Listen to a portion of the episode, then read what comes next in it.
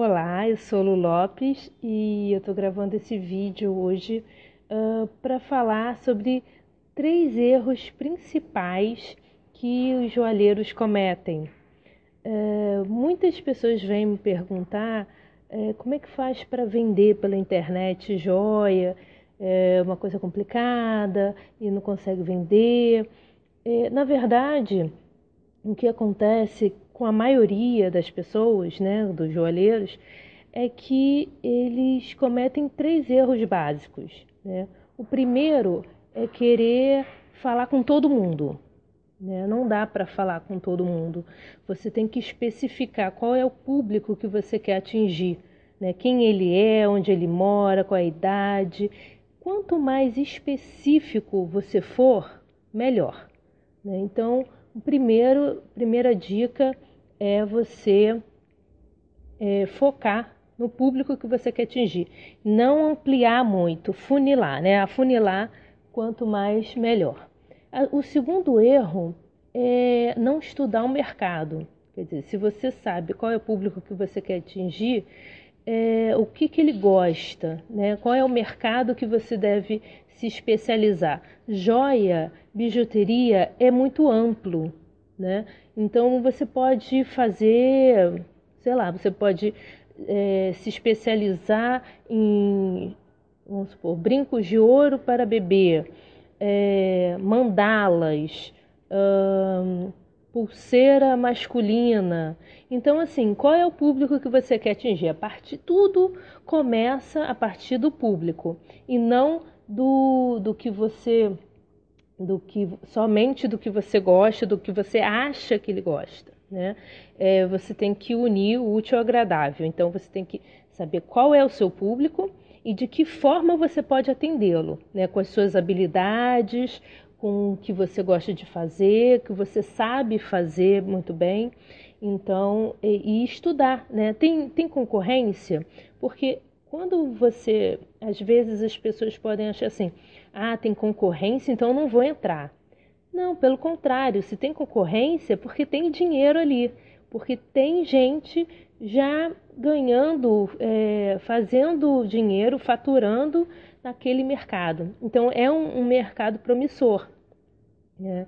É, então não tenha medo da concorrência. Isso pode ser um, é, é um ponto positivo, né? Quando não tem é, concorrência, pode ser até um mercado bom, mas é, é bom estudar mais para saber se de fato é um bom mercado. Né? E o terceiro erro, é, que é muito comum, né, é as pessoas não focarem, ou focarem no início, um, um determinado segmento, mas depois, conforme vai é, crescendo o negócio, vai se desenvolvendo, acabam desfocando, ampliando muito o leque de opções, né? Não faça isso, né? No, no começo, é, foque, seja uma autoridade naquilo que você faz bem para o seu público, né? Seja uma autoridade para aqueles que te seguem, aqueles que gostam do teu trabalho.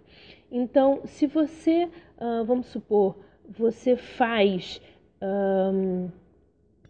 sei lá, colares, é, pingentes é, sobre o Rio de Janeiro, vamos supor, de, de prata, e você vende muito sobre aquilo, deixa, continua fazendo, não para de fazer, continua fazendo aquilo e aos poucos você vai ampliando o seu leque, né? ampliando as suas opções para atuar no mercado, mas não deixe que, uh, ah, isso aqui eu faço bem, mas eu não quero mais seguir aquilo, então eu vou mudar radicalmente. Não faça isso.